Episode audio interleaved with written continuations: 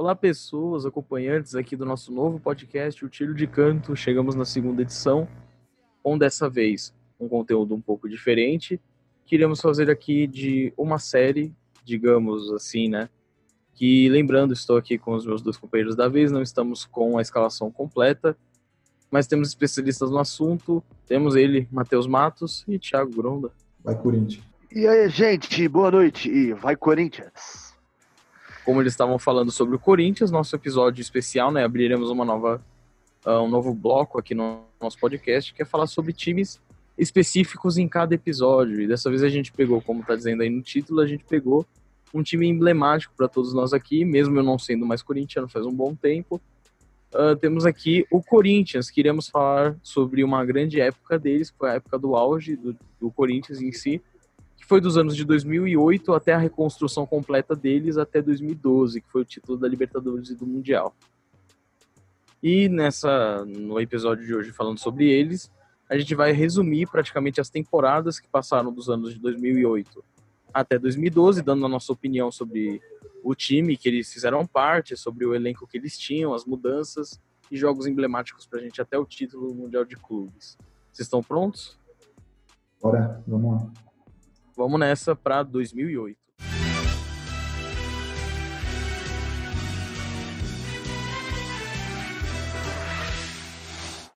Bom. Bom, a gente começa com o ano de 2008, que foi o ano é, de reconstrução do Corinthians, porque era o time que tinha acabado, né, dando uma contextualizada do que aconteceu. O Corinthians tinha sido rebaixado em 2007, que tinha um time com alguns nomes muito conhecidos, né, tinha o Vampeta, tinha o Betão na zaga, se não me engano, Gustavo Neri, Felipe no gol, ainda já, né? E foi uma campanha trágica, porque o Corinthians tinha tudo para ir um pouco melhor na, na, competição, mas acabou sendo rebaixado, se não me engano, em 17 lugar com aquele jogo contra o Grêmio, que acabou tomando aquele gol do Jonas e descontando o jogo, mas o, o Internacional acabou, é, se não me engano, perdendo, ele perdeu para o Goiás, Acho que foi isso, né? Ele acabou perdendo pro, pro Inter e o Corinthians não conseguiu se safar e acabou sendo rebaixado aí para a segunda divisão do Campeonato Brasileiro. Então chegamos aqui no ano de 2008. Então vou dar uma resumida aqui para vocês do que aconteceu nesse ano. Por enquanto, os senhores têm alguma opinião, alguma coisa para citar sobre o rebaixamento do Corinthians? Só tristeza na cabeça. É, foi uma foi um momento triste, porque eu lembro de quando o Corinthians foi rebaixado, eu lembro da, da última capa do jornal Lance, que mostrava o Mosqueteiro, que é o símbolo mascote do Corinthians, com a máscara do filme Pânico. Isso demorou um tempo para sair, mas mais para frente a gente vai contar como isso daí saiu. Bom, então, como eles disseram, a gente começou depois da queda do Corinthians para a Série B. O técnico da época era o Mano Menezes, se não me engano, em 2007 não era ele, ele acabou assumindo o clube aí para né, um técnico vitorioso e experiente, mas ele acabou comandando o clube nessa temporada. Eles disputaram suas 70 partidas durante a temporada, contando amistosos e todas as competições que foram a Série B, ah, a Copa do Brasil, se não me engano, só foram as únicas, e o Paulista, né, as únicas três competições que o Corinthians participou. Isso. E participaram as 70 partidas, 43 vitórias, 17 empates e apenas 10 derrotas, com 123 gols feitos e 56 gols sofridos. Foi uma média alta de gols, também porque estavam disputando a Série B. Vocês têm, vocês têm alguma memória do time de 2008? Só por falar assim, de nome? Olha, os nomes mais famosos, né, pra falar a verdade, o time inteiro assim eu não consigo lembrar muito bem. É, primeiro o Felipe, né, que na época foi um dos principais jogadores do Corinthians e acho que muitos hoje às vezes, às vezes, nem lembram dele, lembram mais do Júlio César, mas o Felipe foi muito importante nessa época. É, na zaga, se eu não me engano, o Chicão e o William, que foram dois grandes nomes da equipe do Corinthians na zaga. É, eu acho que o Elias estava no comecinho ainda, né? Sim, sim. Sim, já era titular no Corinthians. Bom, como o Marcos estava falando, a gente vai para a escalação titular do Corinthians, o time ideal, né? Do, do Alvinegro aí para a disputa da Série B.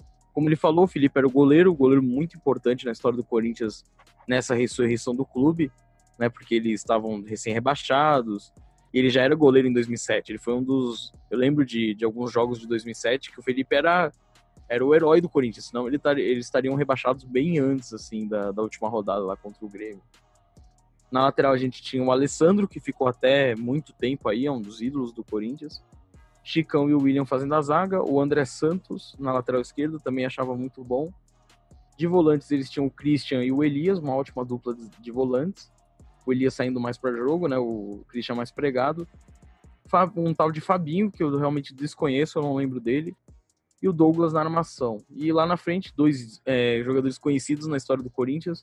Eu gostava muito deles, que era o Herrera, o argentino, que meteu muito gol na Série B, e ainda o Dentinho, com a número 31. Clássico dele, né? Uh, e bom, a gente foi para a competição da Série B, foi o que o Corinthians mais deu foco na temporada. E eles acabaram jogando as 38 partidas com 25 vitórias, 10 empates e 3 derrotas. Terminaram a Série B em primeiro lugar, foram campeões, sendo que os outros três times que subiram junto com eles foi o Santo André, que mais para frente vai vai ser uma das zebras aí do Paulistão, o Havaí e o Barueri, que depois mudou para Prudente, teve vários nomes aí ao longo da história. E o Corinthians foi campeão ainda na 34ª rodada, com a vitória contra o Criciúma, fora de casa ainda. Então eles já, desde a 34ª rodada, já tinham título e foram campeões com incríveis 85 pontos.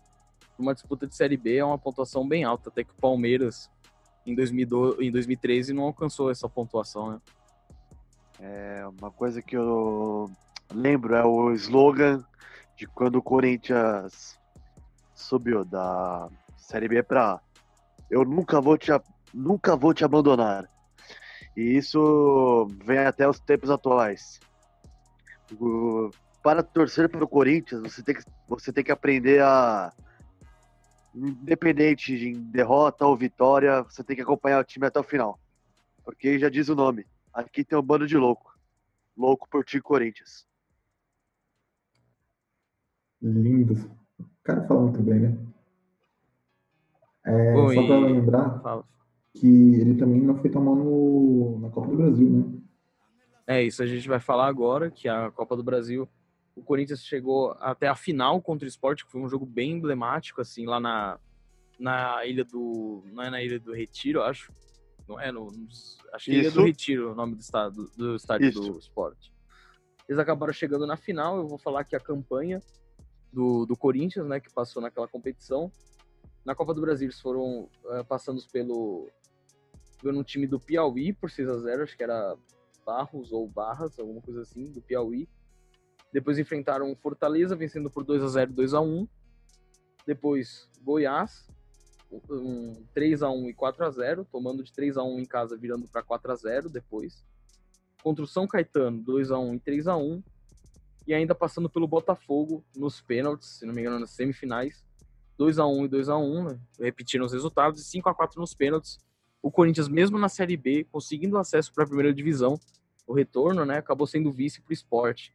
Sendo que o maior detalhe dessa final foi os gols do Carlinhos Bala, né, que era o, aquele cara que dava muita dificuldade. O esporte era um time que dificultava muito os times grandes. E o Corinthians tinha ganhado de 2 a 0 de 3 a 1 na verdade, no, uh, em São Paulo. E acabou indo lá para a Ilha do Retiro e acabou tomando dois gols. Que pela época da Copa do Brasil, o gol fora aniquilou a chance do Corinthians ganhar o seu título aí da Copa do Brasil. E acabou sendo vice-campeão. Algum comentário aí de vocês? Nenhum.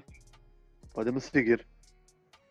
E só para lembrar que normalmente quando os clubes estão na segunda divisão, eles focam apenas na segunda divisão essa reerguida, se eu posso dizer assim, do Corinthians foi mais emblemática, acho, por conta disso. Eles não focaram no campeonato só. Eles focaram no resultado de praticamente todos.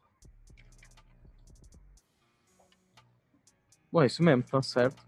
E a gente ainda né, não falou do, do Paulistão, que naquele ano o Palmeiras quebrou um dos. É, um daqueles jejuns de conseguir títulos e eles acabaram sendo campeões do Paulista. O Corinthians ficou, na teoria, na quinta posição, com nove vitórias, uh, seis empates e quatro derrotas, com, totalizando 33 pontos. o Palmeiras acabou sendo campeão depois de muito tempo e nunca mais conseguiu um título paulista. Bom, agora a gente passa, né, antes de comentar mais alguma coisa, a gente vai para a segunda temporada do Corinthians nessas, nesse bloco e vamos falar de um ano muito importante para a história deles, tanto marketing quanto futebol. E essas coisas a gente vai para 2009.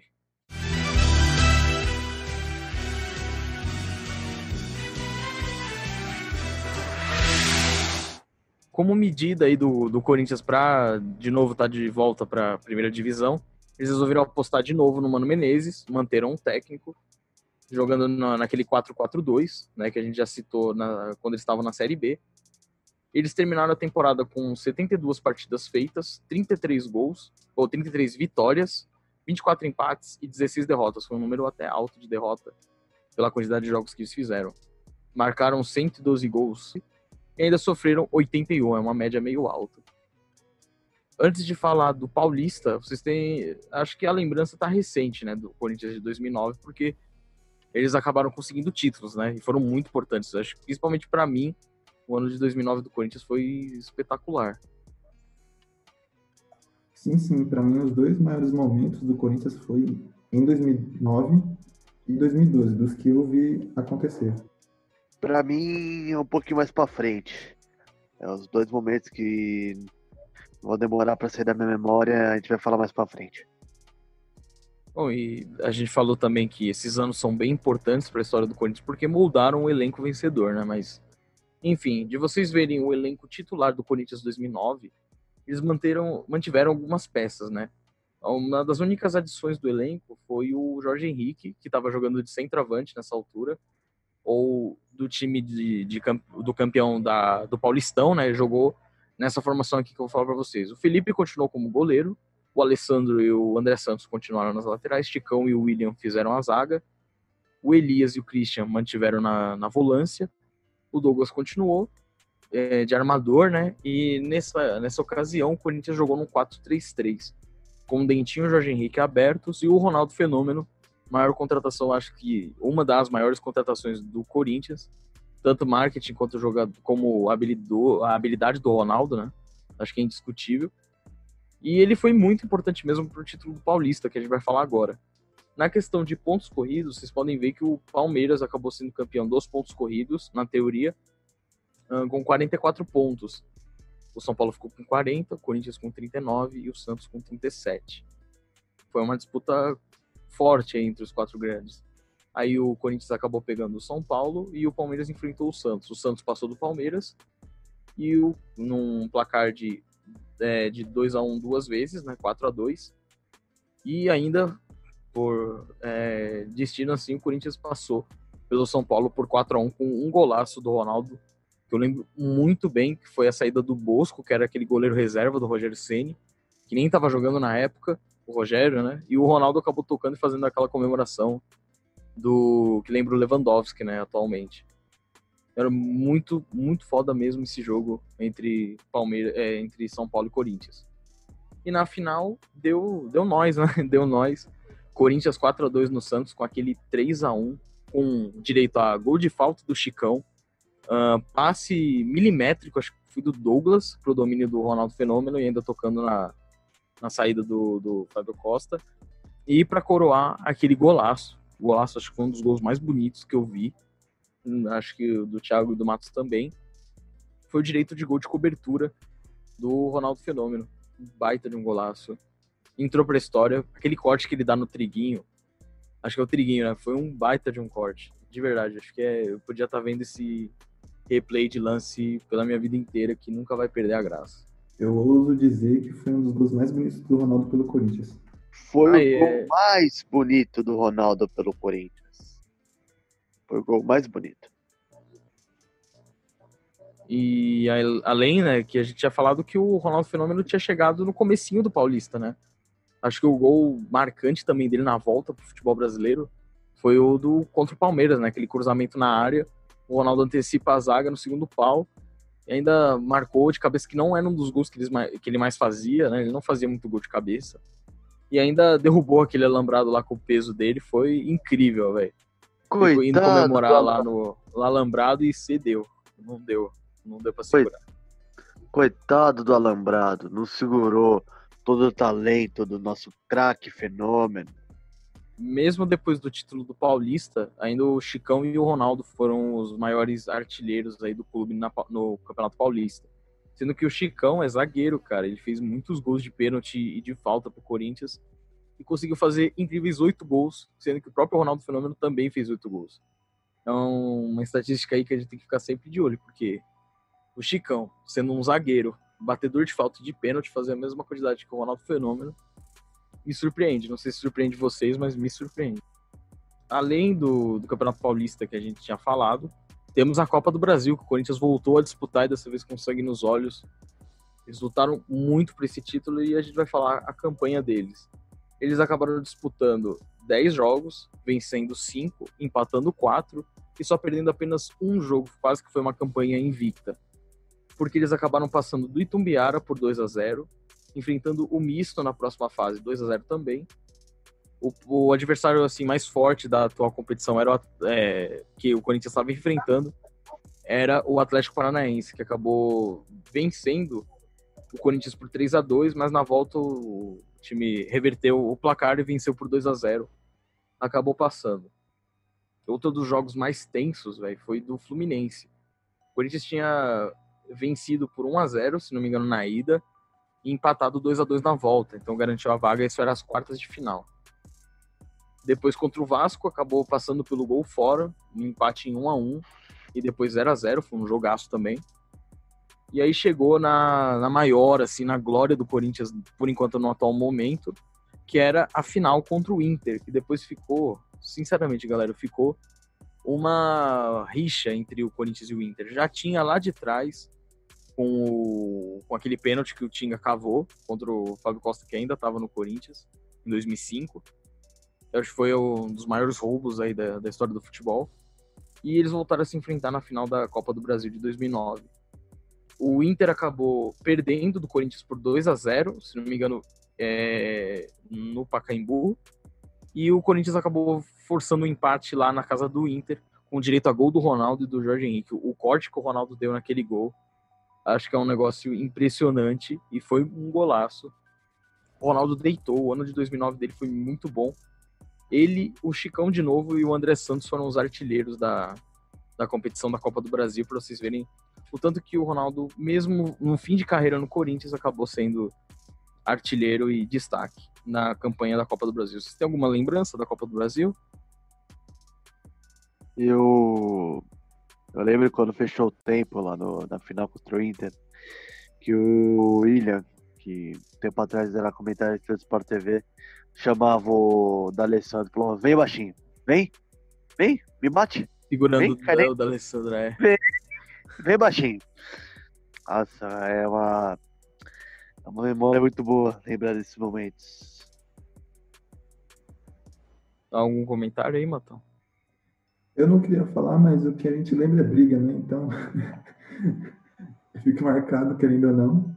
E foi basicamente isso que o Thiago falou. Esse foi o mais memorável para mim ainda além do, do Corinthians ter vencido a Copa do Brasil e o Paulista, que foi um ano praticamente perfeito, né? Faltou o Brasileirão. Só que o Brasileirão, depois, mesmo na, naquela época, a Copa do Brasil acontecia na, no comecinho do ano, então tinha muitas partidas. E ainda pro Corinthians ser um time de, que tinha é, recém-promovido da Série B, eu acho que não deviam ter lutado por coisas grandes, e foi realmente o que aconteceu. Naquele ano, o Corinthians finalizou a temporada em décimo lugar só que o que chamou atenção foi as campanhas desse Brasileirão em si. A gente pode até falar disso em outros temas de podcast, em outros blocos. Mas o, o Brasileirão de 2009 acho que merecia uma atenção extra. Porque, mais falando sobre a competição em si, o Flamengo foi campeão na última rodada, vencendo o, o Grêmio por um 2 a 1 com o gol do Ronaldo Angelim, acho que foi o último gol aí do Flamengo, mesmo tomando o gol no começo. E lembrando que outros três times ainda tinham chance de título que era o São Paulo, o Inter e ainda o Palmeiras. Só que o, o São Paulo estava vencendo, só que o Flamengo mesmo vencendo ia conseguir o título. O São Paulo não só tinha chance se o Flamengo perdesse. É a mesma coisa com o Inter. Porque, mas o Inter acabou ganhando do Santo André, que foi rebaixado, né, naquela situação, eu acho. O São Paulo venceu o Sport por 4 a 0 Só que ali que mora um dos pontos mais interessantes dessa, dessa competição, que foi o Brasileirão de 2009. O Palmeiras tinha perdido a liderança na rodada 34. Vocês palmeirenses, né, o Iepa e o Enzo podiam estar aqui nesse momento para falar sobre o, o Brasileirão de 2009. Mas o Palmeiras acabou perdendo a liderança na rodada 34, se vocês não sabem. E nessa rodada, eles tinham caído para segundo lugar. Depois, na próxima, nessa na rodada 34, eles tinham perdido para o Fluminense, que era o time lá que a gente ainda vai fazer um, um episódio especial sobre a, o, o Fluminense não ter caído nesse ano acabou perdendo para eles e terminou o campeonato em quinto lugar, sendo que o, o Palmeiras até aquele momento era o líder do campeonato. E em quatro rodadas eles acabaram perdendo e perdendo para o Botafogo. E esse gol de 2 a 1 do Botafogo acabou tirando eles da Libertadores. Bom, o Flamengo tinha sido campeão com 67 pontos, o Inter com 65, São Paulo 65, Cruzeiro 62, Palmeiras 62 e o Corinthians acabou em décimo com 52 pontos. Ainda o Ronaldo fez uma boa campanha no, no, no brasileiro, mas acho que o Corinthians não era para lutar por grandes coisas no, no campeonato nacional em si, porque já tinha ganhado a Copa do Brasil e o Paulista. Além dessas coisas, o Tardelli e o Adriano tinham sido artilheiros daquele ano com 19 gols cada um. E a artilharia própria do Corinthians foi o Ronaldo com 23 gols, Chicão e Dentinho com 14 e o Jorge Henrique com 10. Então significa que nós podemos ir agora para mais um ano o ano de 2010, se vocês não tiverem é, alguma coisa para comentar. É, eu ia comentar uma coisa só sobre 2008. Era só uma curiosidade assim, que o Everton, o goleiro do Palmeiras, estava no elenco do Corinthians. Como um dos, é, a gente goleiros. tinha visto na, na hora de procurar o elenco, tinha lá. O Everton era o segundo goleiro do Corinthians. Se eu for, é, falando agora sobre o ano de 2011, se eu for colocar um título ou uma frase é do do inferno ao céu em seis meses. É, a gente ainda vai falar de, de 2011, mas por enquanto, 2010, vamos lá.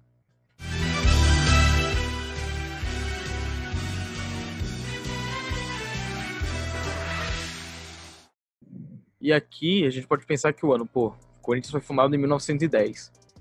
E aí o que, que a gente pensa? Pô, 2010 é o centenário o que que o clube poderia prometer para sua para sua torcida, fiel torcida que é a torcida do Corinthians.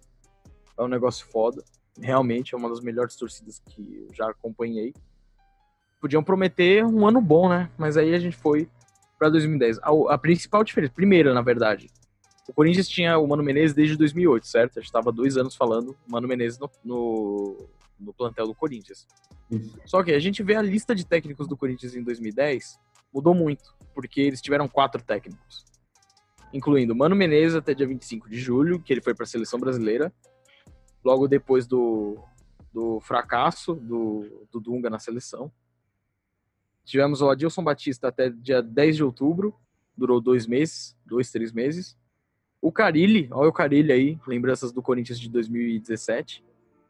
Até recentemente, né? Ele foi técnico interino do Corinthians por uma semana. E aí o Adenor senhor Tite, desde 24 de outubro virou o comandante do Corinthians. Eles jogaram 70 partidas na temporada, fizeram 38 vitórias, 17 empates e 15 derrotas. Acho que a maior média de gols, né, 119 gols na temporada e 68 gols sofridos. Sendo que a gente já vai falar o artilheiro da temporada foi ele. Um jogador que eu acho que até o Palmeiras tem um ódio por ele, até o Corinthians, se ele fosse tudo isso que pensávamos, o Bruno César fez 15 gols naquela temporada. Foi o destaque do Corinthians naquele ano. E era camisa 10. Quem diria, né? Porra!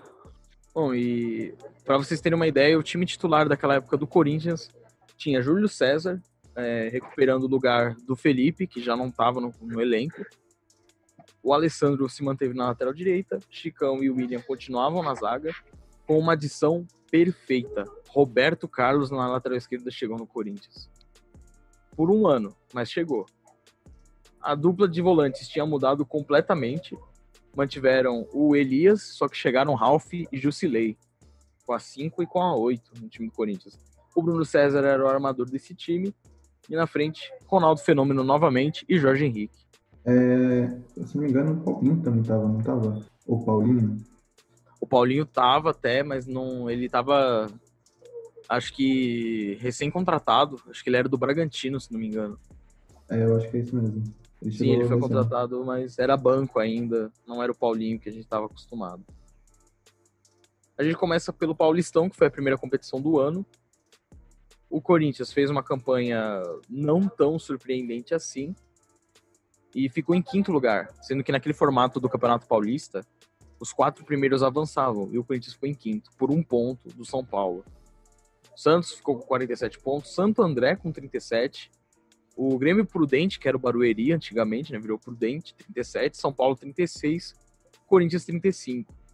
Então significa que o Corinthians não foi para semifinais, o que acabou resultando no título do Santos, do incrível Santos de 2010, com Ganso, Robinho e Neymar, que isso a gente pode tocar em outro assunto, mas eles acabaram sendo campeões com dois gols do Neymar lá, naquele jogaço contra o Santo André na final. Vocês podem até relembrar. Foi um baita de um jogo. Bom, acho que começar o ano com o Paulista assim foi horrível, né, galera? É, para para nós que torcemos para o Corinthians e principalmente para a instituição Corinthians, ficar fora de qualquer título dói. Do jeito que foi 2010 pela simbologia, ano do centenário, querendo ganhar alguma coisa bem no ano do centenário, foi um ano bem. É, acho que a pressão. Amargo. Foi a bem pressão amargo. do centenário foi complicado. Sim, fizeram muita mídia em cima desse centenário, muita mídia, muita. E meio que não compensou no futebol, né? É, o pior vem por agora, né? Tem o pior, a Libertadores. O Corinthians estava voltando a disputar a Libertadores e acabou caindo num grupo enjoado, digamos, né? Caiu com o Cerro Portenho, o Independente de Medellín e o Racing cinco vitórias, corrigindo, cinco vitórias e um empate. Foi essa campanha do Corinthians, 16 pontos. E o Racing passou em segundo. Só que aí mora o perigo. A gente chegou, o Corinthians chegou nas, nas oitavas de final para enfrentar o anterior campeão brasileiro, o Flamengo, que tinha poucos jogadores bons, né? Tinha Adriano e Wagner Love lá na frente, Petkovic, etc, etc, etc. E eu tenho umas mágoas desse jogo porque o Corinthians acabou tomando um gol lá no Maracanã com o Adriano, golzinho de pênalti malandraço. E voltando para São Paulo, no Pacaembu, encontro de Adriano e Ronaldo, um clássico de gigantes aí do futebol brasileiro. O Corinthians acabou vencendo, porém, com um gol contra de um zagueiro do Flamengo e ainda o Ronaldo Fenômeno de peixinho, foi um gol bonito até. Parecia uma baleia caindo, encalhando.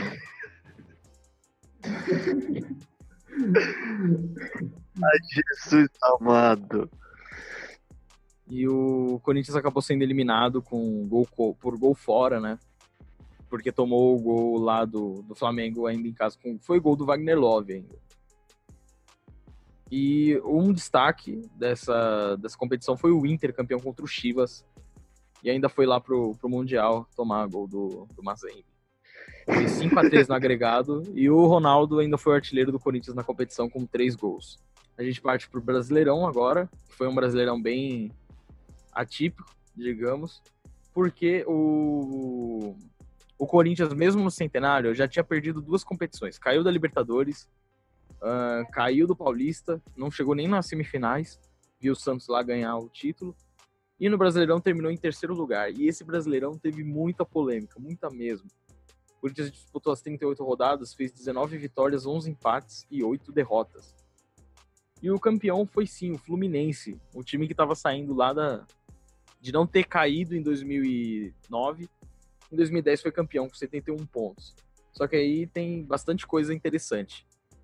Acho que a melhor, a maior lembrança que eu tenho do Brasileirão de 2010 foi num confronto direto entre Corinthians e Cruzeiro, que num lance atípico o Ronaldo foi, eh, foi dominar uma bola ali no meio da área, que foi levantada para ele, e aí o Gil, um dos atuais ídolos, né, tá aí no Corinthians até hoje, ele acabou fazendo pênalti no Ronaldo, que foi um pênalti mandrake. Eu, como corintiano, na época, achei que tinha sido pênalti, mas hoje eu vejo, não achei que foi porra nenhuma.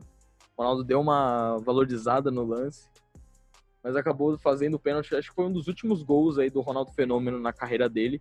Se não me engano, acho que foi o último, mesmo o último gol do Ronaldo como profissional. E o Corinthians foi terceiro colocado, com ele e o Bruno César ainda como destaque, foi ganhou o prêmio de jovem revelação do ano. Em 2010, Bruno César era bom. Guardem essa informação. Fluminense foi campeão e era isso. Podemos partir para 2011, que agora muita coisa uh, aguarda. Né? Vocês querem comentar alguma coisa? Senão. Eu só, só queria entender uma coisa. Como? É, eu, não, eu não lembro de como é o regulamento da época, não lembro mesmo. Mas como o terceiro colocado do brasileiro vai para a pré-Libertadores? Atualmente o regulamento o seis, é totalmente vai diferente. seis, né? É.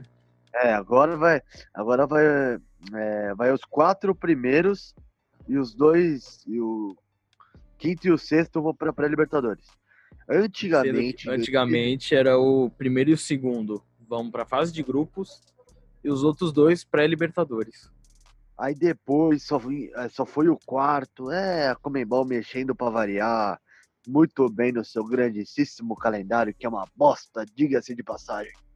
Mas indo pro, indo pro ano que começou ruim, mas terminou bom, bora para 2011.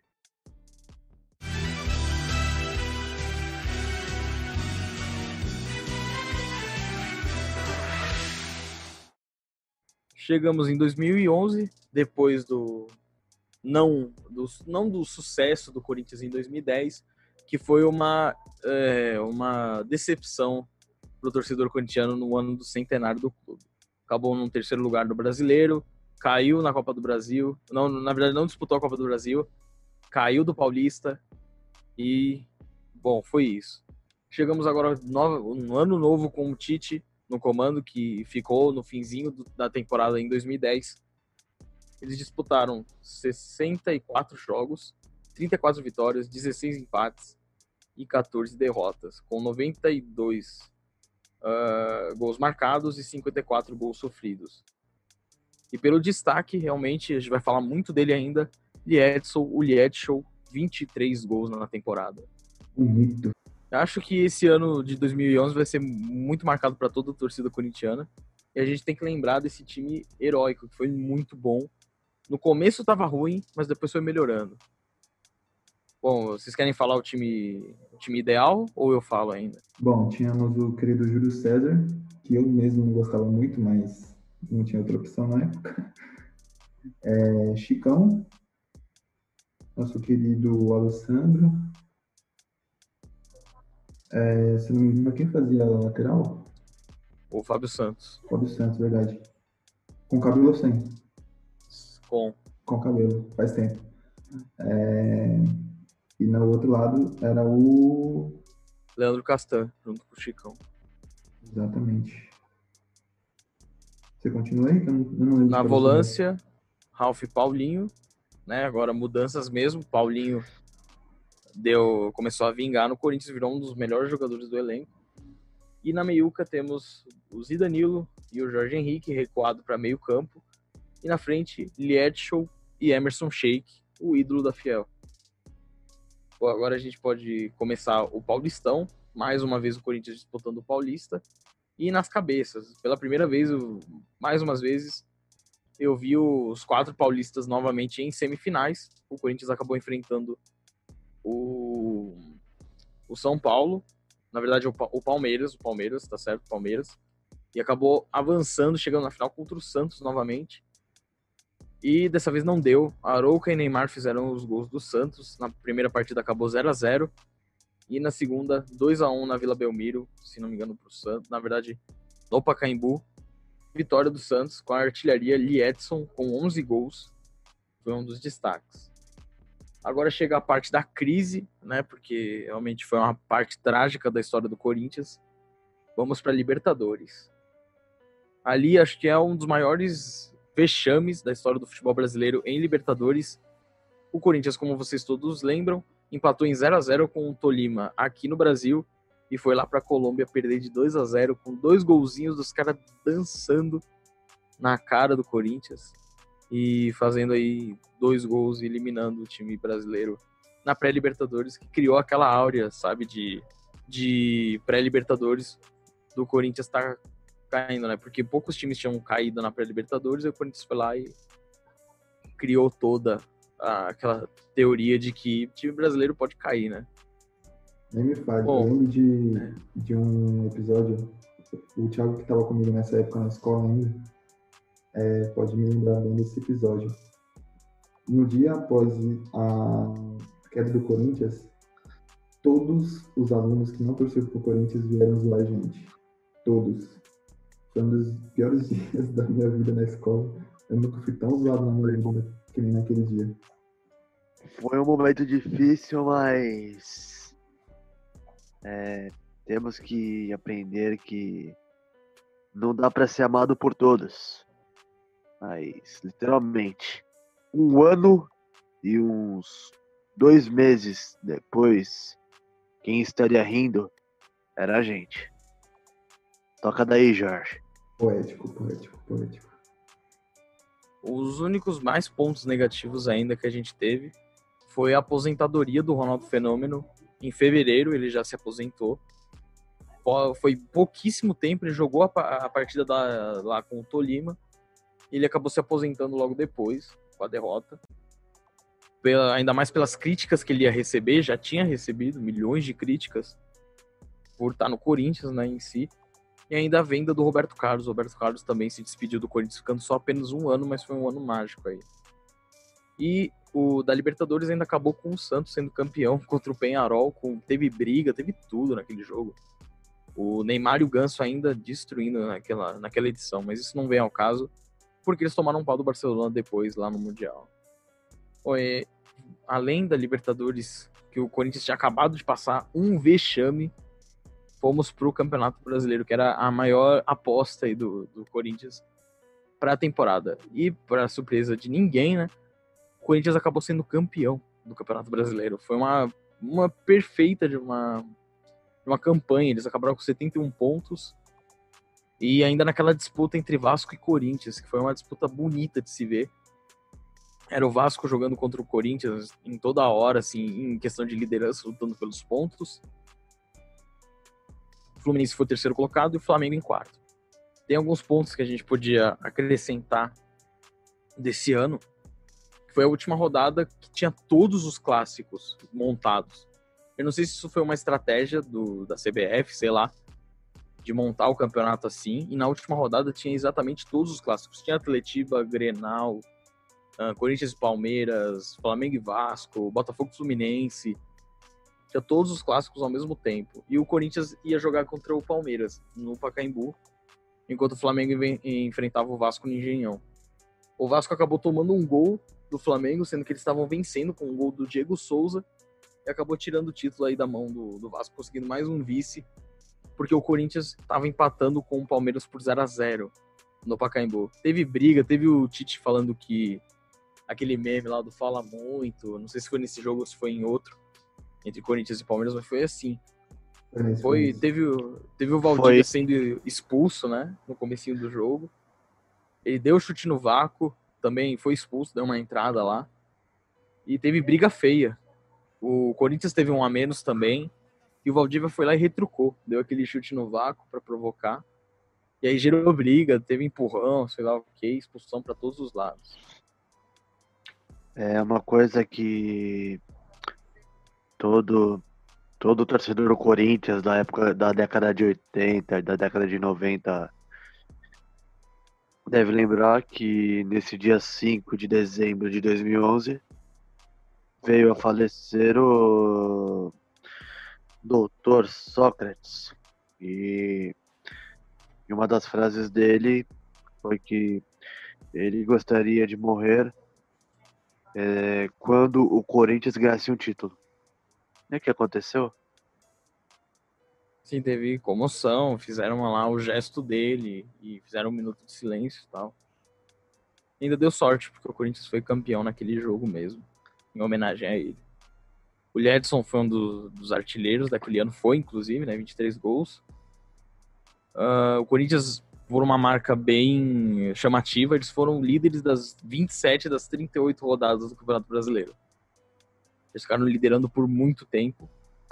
E o, um destaque, assim, bem positivo, não sei se o Corinthians considera ele como ídolo, mas o Adriano, o mesmo Adriano que tinha eliminado o Corinthians em 2009, em 2011, dois anos depois, estava lá em, jogando com o Corinthians e fez um gol contra o Atlético Mineiro. Foi um gol assim, cara, ainda acreditavam na reabilitação do Adriano. Eu, como atleticano, posso falar que ele passou por lá e não foi uma merda, ele não jogou nada.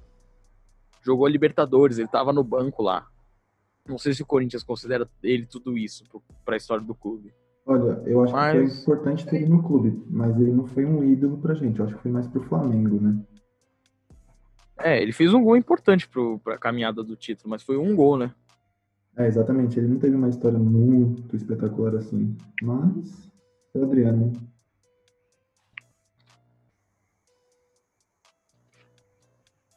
Então a gente tirou, chegou à conclusão, né? Mesmo o Corinthians perdendo o Paulista, é, não disputando a Copa do Brasil por estar tá na Libertadores e tá caindo pro Tolima, ganhou o título brasileiro, que era um que não conquistava faz um tempo, né?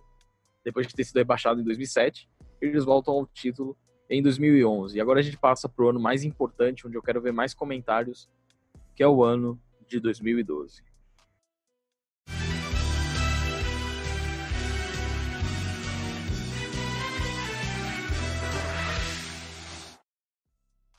Em 2012, o Corinthians, na verdade, resolveu manter o Tite, mesmo depois da queda precoce na, na Libertadores, para focar num projeto que estava vindo aí.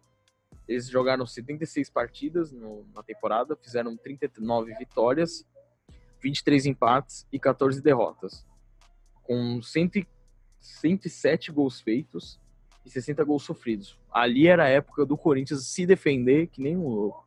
Ali que instalaram o, o jeito que o Corinthians tem que sempre pensar que joga, era sempre na retranca. E para é, falar mais dessa retranca, o artilheiro do Corinthians no ano foi o Paulinho, com 13 gols.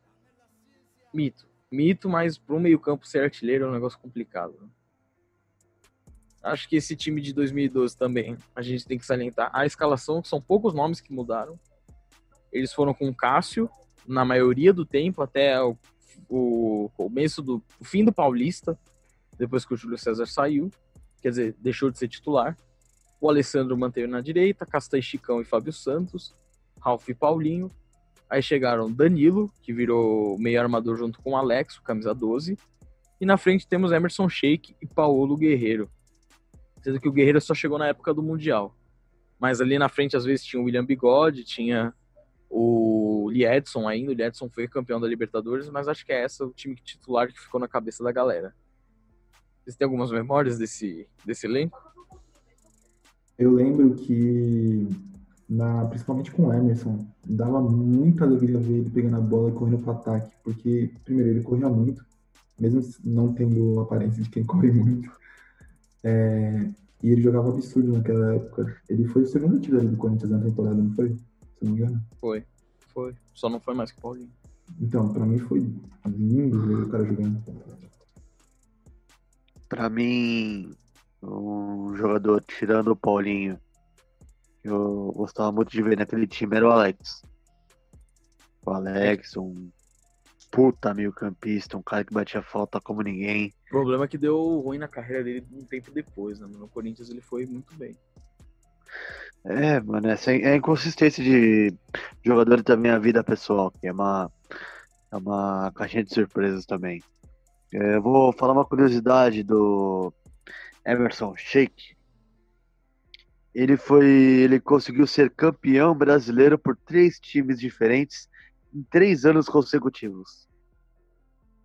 Flamengo em 2009, Fluminense, em 2010 2010. e Corinthians em 2011. Acho que nunca alguém conseguiu ser campeão seguidamente por três clubes diferentes. O cara é foda, né? Puta que pariu. Não, e esse time ainda estava em formação, porque no Paulista, o Paulista veio uma vergonhinha assim. Porque a mudança para ter aquele ídolo, o ídolo camisa 12 do Corinthians, só veio surgir depois da falha do Júlio César no jogo contra a Ponte Preta, depois do Corinthians ter passado em primeiro lugar, com uma derrota apenas. Aquele ano o Corinthians estava vindo com tudo para ser campeão do Paulista de novo, mas não deu, porque o Corinthians foi eliminado por falhas assim específicas do Júlio César, principalmente naquela falta que esses jogos do Paulista eram, eu, eram jogo de ida apenas, não tinha dois jogos, era um só. E o Corinthians foi eliminado para Ponte por 3 a 2 em pleno Pacaembu. E para assim, complementar esse Paulista, foi a eliminação do Palmeiras pro Guarani. com falha do Deola também, que o outro foi crucificado no, no gol do Palmeiras. Se tinha o Corinthians e o Palmeiras caindo, aí o campeonato ficou complicado, porque tinha um derby campineiro entre Ponte e Guarani, e do outro lado tinha um Sansão, São Paulo e Santos. E o Santos acabou dando um pau no Guarani, com o show do Neymar lá com aquela camisa azul do Santos. Não sei se vocês lembram dessa camisa azul. Um azul meio estranhão, que até sim, chegou sim. a enfrentar o Corinthians, né? Eu lembro. Que a gente vai falar ainda. Eles acabaram sim, sendo lembro. campeões com um agregado de 7 a 2 Não, não deu graça o, aquele paulista pro Santos. O Santos é experiente em ganhar paulista. Agora, vamos falar nós três. Chegamos na parte crucial e o que mostrou o crescimento recente do Corinthians, rápido, né? O crescimento rápido chegamos na Libertadores. Depois de ter sido eliminado pro Tolima, o Corinthians resolveu jogar seriamente mesmo. Não que estivesse jogando errado, né? Mas não deu. Agora eles levaram muito a sério. O Corinthians pegou um grupo com o Cruz Azul do México, olha os times mexicanos ainda na Libertadores. O Nacional do. Acho que esse Nacional é do Paraguai, não é o do Uruguai, não, é do Paraguai. E o Deportivo Tátira da Venezuela. E ali a, a campanha dos sonhos começou com um gol do Ralph aos 97 minutos, para alegria de todos os corintianos que estavam assistindo de madrugada, com um golzinho de cabeça no último lance do jogo. acabou empatando, porque o Corinthians estava perdendo. E foi um dos únicos gols que o Corinthians tomou naquela competição. Foi é, impressionante, é incrível. No gol do, do Ralph no último lance. Eles ainda, ah, nas cinco outras partidas, venceram o Tátira por 6 a 0 empataram com o Cruz Azul 0 a 0 e, venceram depois ainda venceram as duas partidas contra o Nacional, 3 a, 3 a 1 e 2 a 0 Vocês têm outras lembranças assim da, da fase de grupo? É, da fase de grupo, eu lembro muito, como você tinha falado, do gol do Ralph. Lembro como, como eu tava conversando com eles antes da, da gravação do podcast, como se fosse ontem. Lembro também do show do Emerson contra o Deportivo Tátira aqui no Pacaembu. E. É, de relance, só esses dois até agora. É, alguns podem falar que eu sou a vergonha da torcida por não lembrar, mas eu não lembro de absolutamente nada da fase de da fase de grupo, da fase de grupos. Eu lembro mais da, da eliminatória não, do mata-mata. Bom, depois de ter passado invicto na, na fase de grupo, o Corinthians foi partir para os mata-matas. Outro ponto, assim, que eu não sei se vocês lembram do, da Libertadores de 2012, mas o Flamengo, o Léo Moura estava dando uma entrevista enquanto o Flamengo tinha acabado de vencer e ainda torcia por um tropeço do Emelec. O Léo Moura estava dando a entrevista e aí o Emelec fez o gol que acabou classificando eles e deixando o Flamengo de fora, em terceiro lugar, e acabou eliminando enquanto o Léo Moura dava entrevista eu acho que isso foi uma, uma benção pro Corinthians, porque se tivesse pego aquele Flamengo, eu acho que seria muito mais complicado. E eles foram enfrentar o Emelec, que tinha passado no lugar do Flamengo, que empataram em 0 a 0 lá no na casa do Emelec, e enfrentaram eles em casa no Pacaembu com três gols. Foi 3 a 0 eu lembro de estar tá escutando no rádio. Eu acabei dormindo enquanto o jogo estava rolando na rádio, dormi. E acordei e tinha visto que foi 3 a 0 com gols do Fábio Santos Olha o Fábio Santos fazendo gol. Paulinho novamente e o meio-campo, Maestro Alex. Corinthians classificado para as oitavas. Eu só queria fazer um, uma observação. Eu acho que essa conquista, tanto da Libertadores quanto do Mundial, teve uma pitada de um grande nome no elenco que eu acho que você não citou. Quem? Eu acho que foi um dos maiores ídolos da torcida do Corinthians, Zizal. Não sei se Zizal. Eu lembro do Zizal. Lembro da, da propaganda. Por que, que resolveram trazer um chinês para o Corinthians? Puro marketing. Véio. Pensa comigo. O Corinthians não tinha conseguido ganhar um Mundial propriamente dito assim antes do Zizal. Foi o Zizal entrar pro time que conseguiu.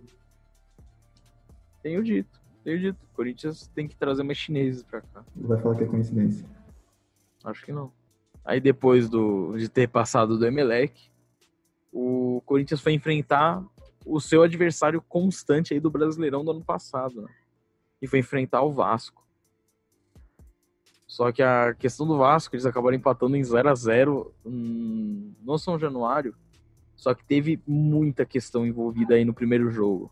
Eu acho que valeria só uma investigação por todo esse jogo contra o Vasco. Porque acho que o, o lance que matou a classificação do Vasco ali contra o Corinthians foi o gol anulado lá do, do jogo do São Januário, que tinha uma lama, o jogo tava chovendo. Aí ficou tudo cheio de lama lá no, no São Januário. E o Vasco ainda fez um gol anulado, né? Teve um gol lá que o Sheik tava dando condição. Aí a, a, o tiratema da Globo tava dando errado, sendo que não tava impedido. Teve, falando da máfia, tipo um esquema do Corinthians. Nós tivemos uma baita de uma, não uma reportagem, mas uma cobertura sobre isso. Eu acho que foi um dos lances mais polêmicos, assim, falando que a, a Libertadores de 2012 do Corinthians foi roubada por causa disso, por causa do gol anulado contra o Vasco. Mas acho que vai da sua interpretação. Eu realmente, quando assisti o jogo, eu não, lem não lembrava desse gol e fui rever.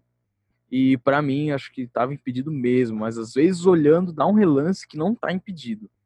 Mas aí vai da interpretação de cada um. Aí vai cada um achando que tira suas conclusões aí do título do, da passagem do Corinthians. Porque no jogo da volta, o, o Corinthians tinha uma vantagem sim por ter empatado fora de casa e venceu por um gol, cara, um gol que acho que mudou ali o, é o divisor de águas pro Corinthians ter pensado em título agora. Foi aquele gol do Paulinho de cabeça que, nossa, deve ter feito alucinar a torcida do, do Timão, né? Por um gol de cabeça, num cruzamento muito forte a cabeçada do Paulinho, que acabou marcando e acho que botou todo mundo para pro delírio. Né? Nossa, né? Porque... esse dia eu gritei, meu Deus do céu. Mas estamos esquecendo de um lance, o lance crucial do jogo. É, o lance, é a virada de chave. Lance pra... do jogo. O lance. Para quem acompanhou, já que estamos num, é, todos em casa, para quem acompanhou a reprise do Corinthians, teve a entrevista com o Alessandro, né? Grande capitão. E ele falou desse lance. Que... Porque era ele que tava com a bola. Se vocês se lembrarem, vai lá na sua memória em 2012. O Alessandro tava com a bola no meio de campo. E o Corinthians inteiro tava na área, num contra-ataque. Aí o que, que o Alessandro resolveu? Pensou, né, na mente dele. Vou dar um chutão, um lançamento. Genial. Aí a bola vai voltar na área, lógico. Só que aí, o senhor Diego Souza, que tinha lutado tanto pro Vasco tentar ganhar o título em 2011, um ano atrás, ele, intercept, interceptou a bola. E aí saiu no contra-ataque, em disparada. Tinha um, chara, um short-out, praticamente, para bater. Era ele e o Cássio. E o resto é história. Vocês sabem muito bem que o Diego Souza pipocou e o Cássio salvou o Corinthians. Aí que entra aquela grande discussão. Mérito do Cássio ou erro do Diego Souza? Acho que é uma mescla dos dois. Porque o Cássio mostrou ali que ia ser um dos ídolos do Corinthians. E ainda o Diego Souza deu uma pipocada assim, porque era, é, um, é um tiro direto. Acho que o Cássio meio que preveu que o Diego Souza ia chutar rasteiro ali. Porque o Cássio é gigante. Então, chutar rasteiro num goleiro alto é, é morte. Botem nos comentários o que vocês acham, tá? Sobre esse lance. É, descreva aí. Mérito do Diego Souza, demérito do Diego Souza ou mérito do Cássio? E depois nessa, dessa classificação histórica do Corinthians, eles chegavam numa semifinal de Libertadores. Eu não lembro se essa já era a melhor campanha do Corinthians. Eu acho que sim, já era a melhor campanha do Corinthians na Libertadores. Era não. Era a segunda, não era? Era a segunda melhor porque teve a de 99. Aí o Marcelinho sim. vai me erra a porra do pênalti. E a gente sabe como terminou, né? Não precisa nem mais contar. Mas dessa vez não enfrentava o Palmeiras, mas um clássico sim, clássico paulista contra o Santos. Santos de Neymar. O time sido... a ser batido. O time a ser batido, atual campeão da competição, contra o Penharol, jogou contra o Penharol. O Neymar deu baile. O Ganso estava voando. Tava voltando a jogar bem, né, depois de 2010, que ele tava jogando muito acompanhou o Neymar aí no, na conquista, que era só os dois também, mas tinha, o, tinha jogadores bons sim, mas tudo bem, ganharam o título. E aí vão enfrentar o Corinthians. E deu no que falar. Primeiro jogo na Vila Belmiro foi assim, cara, quando o, o Sheik, um dos ídolos dessa conquista, recebeu a bola na ponta esquerda. Sozinho. Sozinho nada. Tava marcado, sim. Tava marcado. E o que ele resolve fazer? Ele corta pra perna direita, e vê, vê uma linha milimétrica para a bola entrar no ângulo. Ele vai lá e chuta e acerta. No ângulo, no ângulo mesmo, no ângulo. Um baita de um gol. Foi um dos gols mais bonitos que eu já vi naquela Libertadores. Foi Chega lindo. até arrepia. Arrepia, arrepia. Lindo. Um gol perfeito. E o Santos estava perdendo, o atual campeão da Libertadores estava perdendo pro Corinthians em casa. Aí a gente vai pro segundo jogo, Pacaembu lotado. Pacaembu sempre lotado nos jogos do Corinthians em casa. Depois do Sheik ter metido um golaço, Neymar praticamente liquidou a fatura do gol do Corinthians, fazendo um empate pro Santos. Ali tínhamos um jogo. Porque o Santos estava tentando amassar o Corinthians, mas o Neymar jogando de centroavante, centralizado ali, não estava conseguindo passar do, do Castanho e do Chicão. Estava anulando o Neymar, sério, realmente. Mesmo ele fazendo seu gol, ainda teve uma apitadinha do time que decide nas horas, nas horas que precisa. Zidanilo colocou, carimbou o Corinthians na primeira final da sua história de Libertadores. E ainda teve o juiz fumado lá que deu aquela corridinha no círculo. Esses lances vocês têm que rever, ele é muito engraçado. Aquele bandeirinha perdido, dando aquele círculo lá de espuma para os jogadores respeitarem a linha.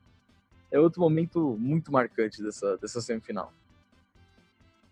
Bom, e aí, o que, que falar do dia que chegou? Bomboneira tava com todo mundo lá, lotada, tremendo, inteira para receber Corinthians e Boca. Corinthians e Boca, cara, eu até vou deixar com vocês comentário porque eu até tô sem voz. Por estar falando tanto tempo. Vocês podem falar que eu volto a falar no, no Brasileirão, porque vocês têm lembranças melhores que a minha. Tiagão, eu deixo com você porque eu tô na mesma do Jorge, mano. A emoção sobe. Primeira final de um clube que um ano atrás tinha passado por um, um início de ano horrível. Um time que sempre, sempre tinha aquela piada. Ah, sem Libertadores. Ah, só, só ganha Libertadores no PlayStation. Enfrenta o segundo maior campeão da Libertadores, só atrás do Independente com sete títulos. O temido por todos da América Latina, o Boca Juniors. Um jogo difícil quase impossível, mas não para nós corintianos. Começou um jogo muito tenso. Aí, aos 20 minutos, o Corinthians tem uma bobeira de um escanteio e toma e tomamos, a, tomamos o gol. E agora, o que faremos? Chega para chega os jogadores e fala: calma, vamos com calma que vai dar certo.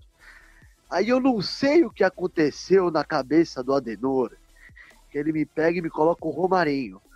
E o Não. Uma coisa que eu queria até salientar: o que, que aconteceu? O que, que tinha acontecido com o Marinho antes dele chegar ali? Nada! Ele não tinha jogado nenhuma partida, acho que era a primeira partida dele no Corinthians. Ninguém conhecia aquele porra. Aí vamos lá. Aí, primeiro lance do Romarinho. Foi o Alessandro.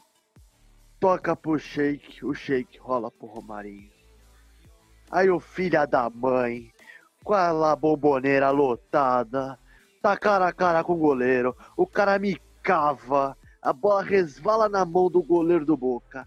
E entra milimetricamente, lentamente para o gol dos argentinos. E ela, a bomboneira do lado do, do Corinthians, grita pra caralho, é gol.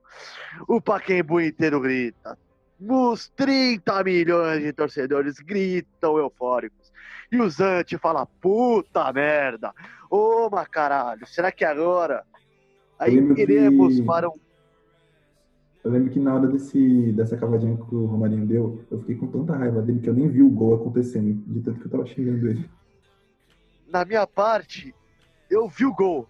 Mas eu falei, não me faz essa, velho. Aí depois eu falei, eu te amo, Romário. Você é monstro. Aí chegamos no dia 4 de junho de 2012. Dia Internacional do Corinthians, alguns falam. Pacaembu. 15 para as 10 da noite. O Brasil estava ali o Brasil não. São Paulo estava dividida. Você literalmente podia sentar no meio da Paulista que não tinha uma alma viva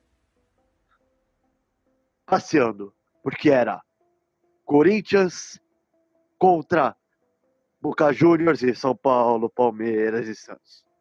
É isso mesmo, é, era Corinthians contra o resto. Um jogo tenso, catimba, Emerson morde propositalmente dedo de argentino e continua catimba até que acontece uma falta. O Alex cruza na área. A bola resvala do Danilo e cai no pé esquerdo do Emerson. E é gol do Corinthians. E todo mundo vai à loucura. Aí os Corinthians falam: é nossa, acho que agora vai. Aí, esses lances aconteceram no segundo tempo, os gols. Se não me vier a memória. Aí, Exatamente. o cara me volta uma bola pro Caruso. Caruso? Não sei qual é o nome do zagueiro do Boca. Aí ele me erra no- na passada. E o Emerson, correndo, com seu faro de gol, me vai e me chapa no canto do goleiro do Boca. Aí todo mundo falou: é nossa essa merda. Acabou essa porra de campeão de Playstation. Acabou. Esse a Libertadores é nossa. E eu, como pessoa, eu mandei tanto amigo meu para aquele lugar, porque estava literalmente, estava entalado. Ah, no, ah, como você consegue ter um mundial sem Libertadores? E agora? Cadê a piada? Cadê? Vão falar o quê? Ô, Thiago, falar o quê? tem um integrante ter que desse grupo que foi muito usado nesse dia, que ele não tá nem entre nós. Mas pelo amor de Deus, vocês vão ter que me engolir, o Zagalo. Foi uma noite fantástica, eu nunca vou esquecer na minha vida. Só queria fazer um comentário que eu tava vendo algumas notícias aqui daquele período. Engano, foi uma das maiores audiências da Globo, tanto de corintianos quanto de anti, tentando secar o Corinthians. Porque depois daquela eliminação do, do Santos, né? Ainda mais por outros campeonatos que o Corinthians também tá ganhando, porque era o time da sensação do momento. Antes era o Santos, mas aí teve uma época, cara, 2012, 2013, por aí, o Corinthians era assim, as- a galera torcia pro Corinthians perder, velho. Que era o time a ser batido, virou o Corinthians. Eu lembro que em 2013, quando o Corinthians foi enfrentar o Boca de novo, velho, tanto que os anti torciam pro Corinthians cair. Nossa, mas deu, deu certo, mas isso aí é. Vixe, isso aí é outra época e Ah, complica mais ainda. Esse jogo poderia literalmente dar um podcast, porque o assalto foi grande. Vai tomar no cu a Marília antes que eu me esqueça, filha da puta, arrombado de merda. Oh, Desculpa a gente pela minha, pelo meu, minha exaltação, porque aquele jogo me marcou muito, me marcou muito, mas vamos falar de coisa boa. Vamos, vamos continuar o ano de 2012, que foi um baita ano, diga-se de passagem. Como diria o craquilhento. Mano, além de ter acabado de conquistar a Libertadores, foi. foi o... Eu realmente era corintiano ainda nessa época. Foi, deu gosto de ver esse Corinthians jogar. Mesmo com o esquema do Tite passando de retranca em retranca, ganhando do Santos, mas tinha um futebol bonito sim. Era dava prazer mesmo de ver esse Corinthians jogar. Realmente, mano, falo de verdade. Que dava muita, muita vontade de ver o Corinthians fazer esses gols. Ainda a final em si foi uma final padrão Libertadores. velho. Foi, foi. O Sheik mordeu o zagueiro, teve aquela assistência do Danilo que foi de calcanhar pro, nossa, pro sim, Emerson sim. mesmo pro primeiro gol. Nossa. A bola pegou no pé dele, ele conseguiu dar um calcanha, um calcanha só deixou o Emerson na cara do gol e ainda a deslocada lá. Teve o... muito, muito. Foi... Ainda o Sheik conseguiu ganhar o prêmio de destaque da América. Ele era o dono da América, velho, o melhor jogador da América. Com 33, ele tinha 33 anos já. Ele não era tão novo assim. Ele já era bem mais velho nessa altura. Já em 2012, tá ligado? Além da Libertadores, o Corinthians ainda tinha o brasileiro, né? Porque a Libertadores naquela, naquela época era até junho, julho mais ou menos. Então eles iam para pro Brasileirão mesmo com o título ganho. E aí acho que era mais uma uma disputinha para treinar pro Mundial, porque teve muita mudança nesse meio tempo. Ah, se não me engano, o Castan já tinha vazado do time. O Corinthians perdeu algumas peças, também trouxe outras. O Romarinho estava decidindo muitos jogos, principalmente contra o Palmeiras. Acho que era o único jogo que ele resolvia aparecer no, na, na partida em si. Os jogos contra o Palmeiras era muito bom assistir. Falando em Palmeiras, acho que teve a maior, uma segunda maior alegria, falando de segunda, né? Já falando do Palmeiras, é, a segunda maior alegria do Corinthians nesse ano foi ver o seu maior rival sendo rebaixado com o gol de um cara que foi revelado pelo clube e ainda um elenco horrível do Palmeiras. Né? A gente ainda vai conversar com o Enzo e com o Rafael, né, que é o IEPA, para a gente fazer o, o, inverso, falar sobre o Palmeiras, porque por enquanto vamos ao Palmeiras nessa, nesse podcast muitas vezes, principalmente por causa desse rebaixamento. Acho que até os próprios corintianos deviam falar sobre como foi esse rebaixamento. Eu, primeiramente, eu nem tinha me linkado o rebaixamento do Palmeiras.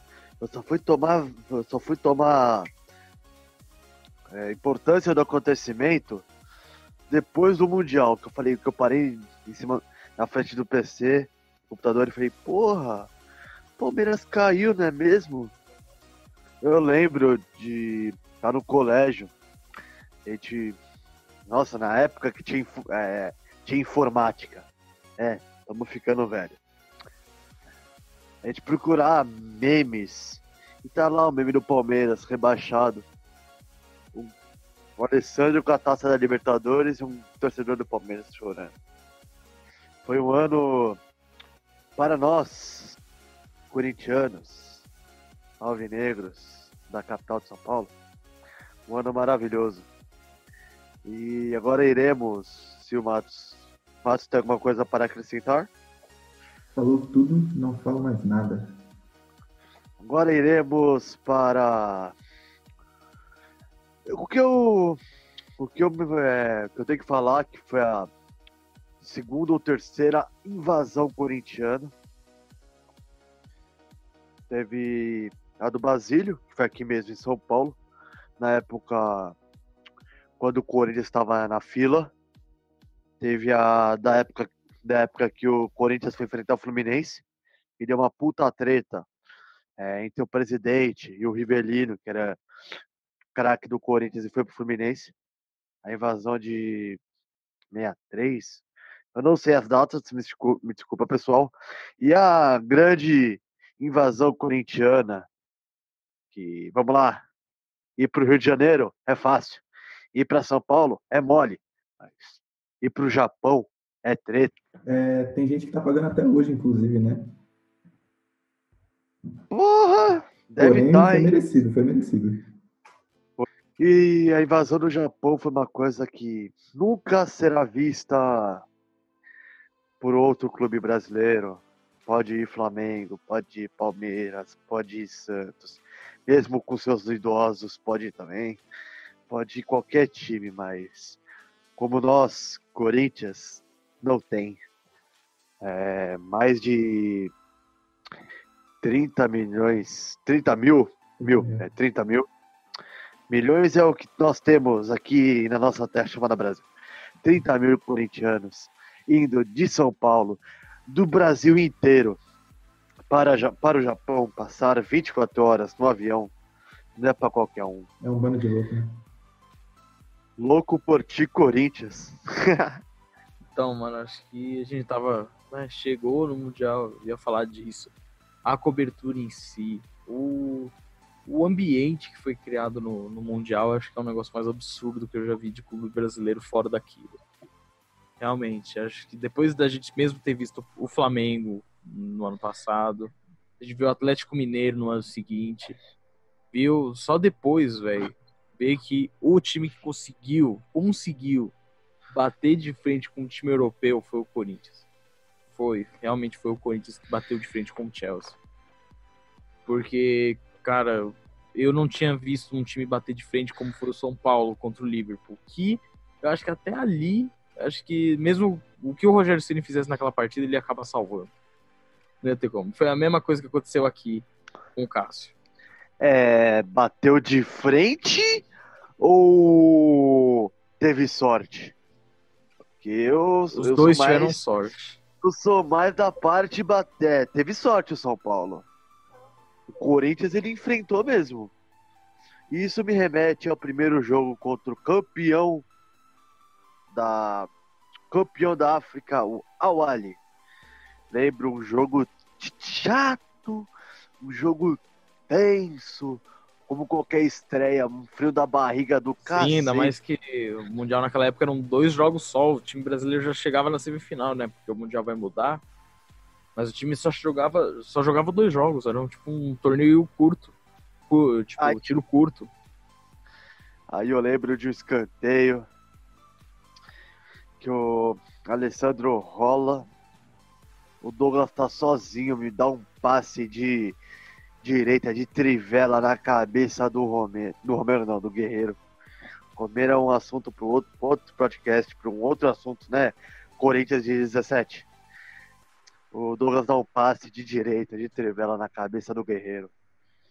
Corinthians faz 1x0. Mas um jogo chato, um jogo tenso. O Cássio salva. era o maior receio do Corinthians era cair na semifinal. Né? É, né? Internacional, Atlético, Atlético Mineiro. Mineiro. Mas foi um jogo tenso. E do outro lado, o Chelsea, Chelsea fez o que fez com, acho que o Monterrey, acho que o Monterrey fez o que fez com o Monterrey, porque óbvio, superioridade dos europeus contra os mexicanos é, e até mesmo contra os americanos é uma coisa nunca vista. Aí chegamos ao dia 16 do 12 de 2012. Lembrando que naquela mesma data, só há 18, 18 anos? 18? Naquela mesma data, no, no ano de 1990, o Corinthians ganhava o seu primeiro título brasileiro com o craque Neto. Então, esse dia. É, Acho que não tinha mais roteiro para deixar a data especial. Tem uma conquista fantástica. E. E vocês pensam, né, que o jogo começou fácil. É, é fácil naquelas. Fácil, eu quase tive um ataque do coração.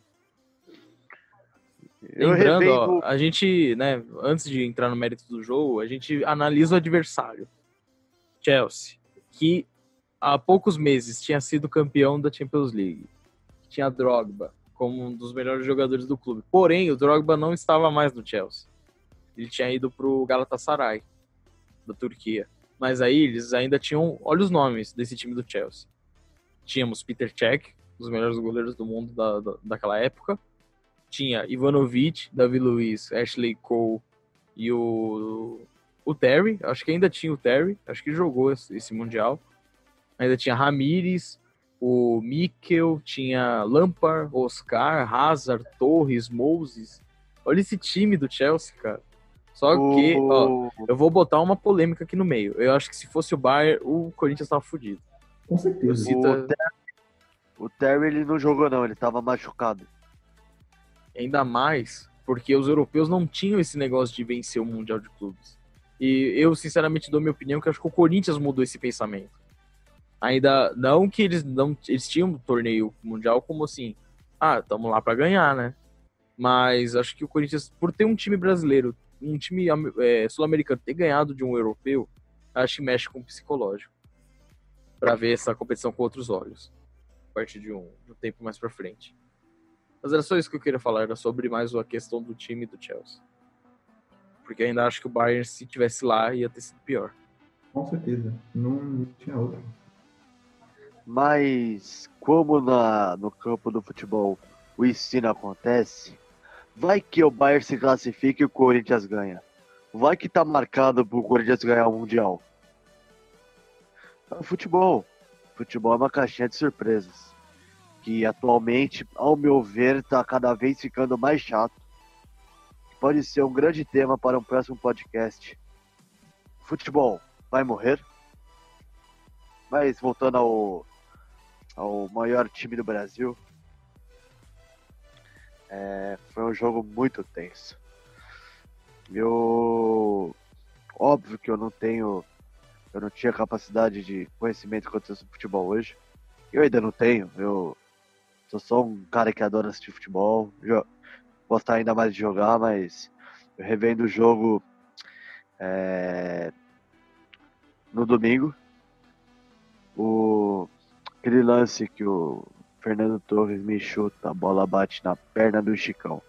E a bola vai parar embaixo da perna do Cássio. Malandro, eu quase infartei, porque pelo amor de Deus. Aliás, que partida do Cássio também, né? Olha o Moses, vai partir, bateu. Cássio faz a defesa! Eu só vi isso o jogo inteiro. Ah, também o gol do Guerreiro. É, mas ainda tinha mais, né, cara? O gol, assim, a construção do gol foi um negócio tenso de ver. Porque, cara, é, além do check, que era um paredaço naquela, naquela.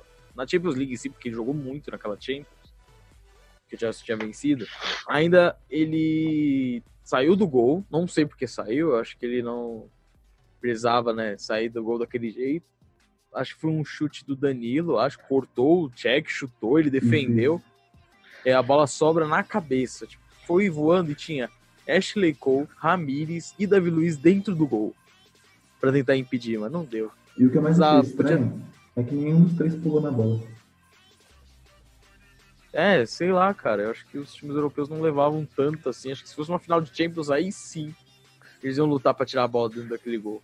Mas acho que uh, não, não tira o mérito total do Corinthians, velho. Porque acho que é um grande exemplo de time brasileiro que conseguiu parar um time europeu que era infinitamente melhor no papel.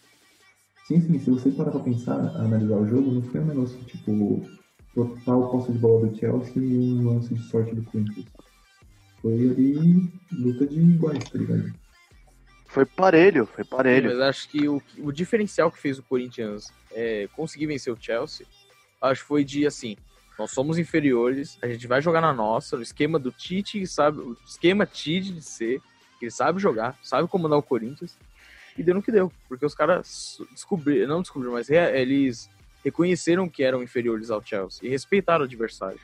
Acho que tem outros times aí que tentaram jogar de igual para igual e achar que é melhor que o Liverpool e deu. deu. Mas isso é uma. Isso pode ser uma. Um assunto para assunto para outras para outros podcasts. Mandem sugestões no, na caixa de comentário, por favor. Sempre é boa a colaboração de vocês para cada vez mais cada vez mais aumentar os assuntos para o canal cada vez mais aumentar. É, a gente também não sabe se realmente todos os dados que a gente colocou deixou o podcast meio maçante. Eu realmente não sei, ainda tenho essa dúvida. Por citar assim é porque gente, eu queria levantar mais dados para deixar o negócio mais profissa. Mas vai da opinião geral aí, a gente tem muito para andar ainda, muita coisa para fazer. Então, acho que chegou na hora de agradecer, né? Por tá, quem tá acompanhando até agora. É, vou, vou citar uma frase que, que é corintiano lembra. Quando o Corinthians ganhou o Mundial em cima do Flamengo, não, do, do Chelsea, é, o Tite estava segurando uma faixa que falava favela, acho que era favela is here brincando, né? Que tipo, a favela é aqui, em menção ao. como o Corinthians é tratado como time do povo, uma torcida é uma torcida fiel. Não é um time que tem uma torcida. É uma torcida que tem um time. Então, o sentimento de ser corintiano, só nós, só nós corintianos corintianos sabemos o que é. Ganhar, por mais sofrido que seja. Perder, por mais triste que possa acontecer. Mas. Que Corinthians. E. Muito obrigado por assistir mais um episódio. E um grande abraço. Thiago disse tudo o que tinha que falar. melhor time do Brasil, quem achar ruim, me xingue. Não, mentira, não xinga não. É, é isso, né? Um time com uma história gigante dessa não tinha que passar batido. E é basicamente o que o Thiago falou. Queria agradecer todo mundo pela audiência. E deixem sugestões nos comentários aí do que a gente pode melhorar. Sugestões para novos podcasts. E é isso. Ó, hein? A gente pode falar dos outros times, tá? Não é porque tem dois É, corintianos agora tá aqui. devendo o episódio da troca agora. O Palmeiras, a evolução do Palmeiras, né? Exato, A sempre gente pode falar do, dos outros times. Sim, é o nosso quadro, né? De falar sobre times específicos de certas épocas, né? Hoje a gente escolheu o Corinthians de 2008 até 2012. Uma boa. É isso então, pessoal. É isso, pessoas. Então, muito obrigado por, por assistir até aqui. Se não se inscreveu ainda, se inscreva. Temos o podcast também no Spotify. E é isso. Mais alguma consideração final, pessoal? Nenhuma, queria Também- agradecer a presença de vocês, né? É, Também sigam, sigam a gente no Instagram, é, na nossa página. E está crescendo. Um grande E- mérito nosso e também de vocês por ajudar. E até a próxima, gente. Tchau, tchau! Fui. Falou.